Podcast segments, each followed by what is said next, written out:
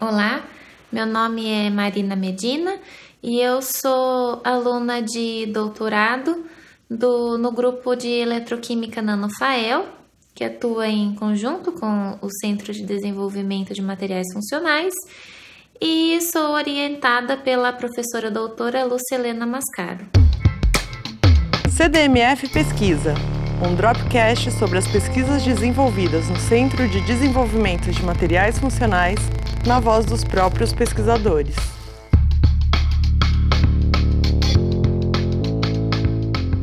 Bom, o meu projeto ele envolve é, principalmente a preparação e a aplicação de materiais para a eletrocatálise da reação de desprendimento de hidrogênio. E o material que eu mais venho é, estudando é o sulfeto de molibdênio amorfo. É, quando a gente fala da reação de desprendimento de hidrogênio, o material atualmente, né, o material mais ativo é a platina. No entanto, este material é um material escasso né, e de alto custo para ser aplicado em, em larga escala. Nesse sentido, o sulfeto de molibdênio se destaca por ser um material, claro, né, ativo para essa reação e por ser formado por elementos que são abundantes comparativamente né, à platina e de, de baixo custo. Quando a gente fala do sulfeto de molibdênio, a gente pode obtê-lo tanto na forma cristalina quanto na forma amorfa, ou seja, um material que não apresenta uma estrutura ordenada de longo alcance.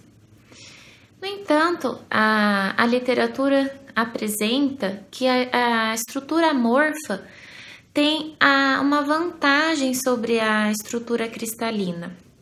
E qual é, né? Quando a gente fala então de um material que seja catalítico para a obtenção de hidrogênio, é, deseja-se um aumento da, da área de superfície exposta para essa reação. E quando a gente fala do sulfeto de molibdênio amorfo, tem-se que as bordas de enxofre insaturado, que é a área, né, demonstra-se ser a principal área ativa para esse material, está mais exposta na forma amorfa. Para obtenção da forma amorfa, a gente é, destaca o método da eletrodeposição. Por quê? Né? Este método é um método rápido de, de obtenção, de preparação do material é um método relativamente simples que pode ser feito em uma única etapa e sobre condições ambientes de temperatura e pressão. No entanto, é, o sulfeto de molibdênio em si apresenta algumas características que merecem estudo para serem aperfeiçoadas, né, visando o aumento da catálise desse material.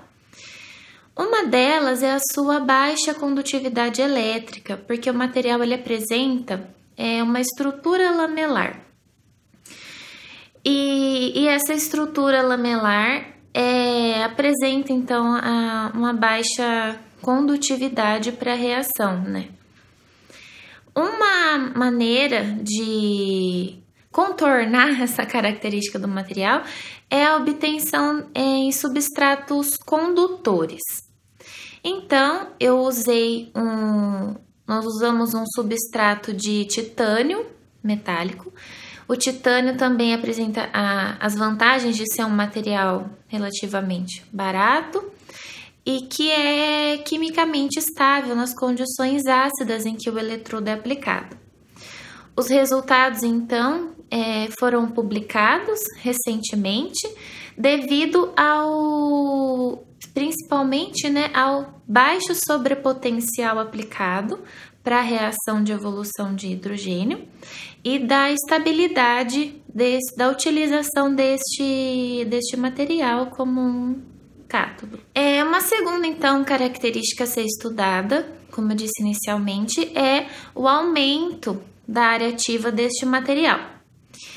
E recentemente eu observei que quando o sulfeto de molibdênio é preparado sobre nanotubos de dióxido de titânio, existe um aumento da área ativa real deste material, que, que foi observada como não sendo só um efeito de área, de aumento geométrico do eletrodo, mas sim um aumento da, da área ativa real, ou seja, do aumento dos sítios ativos que estão realmente disponíveis para a catálise da, da obtenção de hidrogênio.